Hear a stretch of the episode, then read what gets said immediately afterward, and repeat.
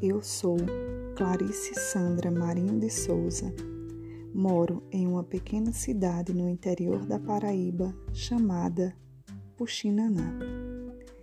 Este pequeno lugar, onde vivo e sou feliz, já foi palco de amores e encontros juvenis. Cheiro de pedra é um de seus significados, que advém de seus lajedos. Mas, na verdade, Etimologicamente, o nome do município vem do tupi e significa ananás ruim. Mas, tratando-se deste lugar, não deixarei de falar da lenda das duas irmãs. Mesmo sabendo-se que é mentira, sabe-se que uma caiu na cacimba e, a gritar desesperada, segura a lata d'água e grita: Puxa, Nanã!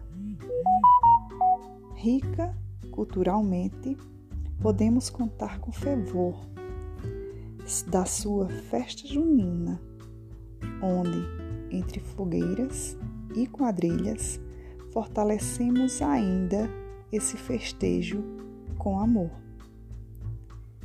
Temos a festa da mandioca a qual, com suas belezas, apresenta a culinária, a sabedoria e a garra desse povo acolhedor. Cidade de muitos talentos, o qual irei citar só um. Matuto do sítio Antas, como ele mesmo se taxava, que entre versos falava desse lugar com muito amor. Falo de Zé Laurentino, que com propriedade escreveu o poema Cidade Puxinanã. Vou falar um pequeno trecho desse verso tão lindo. Cidade Puxinanã, creia no seu amanhã. Esse poeta acredita que quem cem anos viver, de certo haverá de ver você mais bela e bonita pois beleza não lhe falta. Nessa sua pedra alta e embaixo quase abraçados, sorvendo a chuva e a garoa, o açude e a lagoa parecem dois namorados. Açude, meu velho açude, passando em seu balde eu pude ver a sua água limpa e lembrei-me nesta hora que nos tempos de outrora já deste água campina. E falando em poesia, lembramos também do poeta Zé da Luz,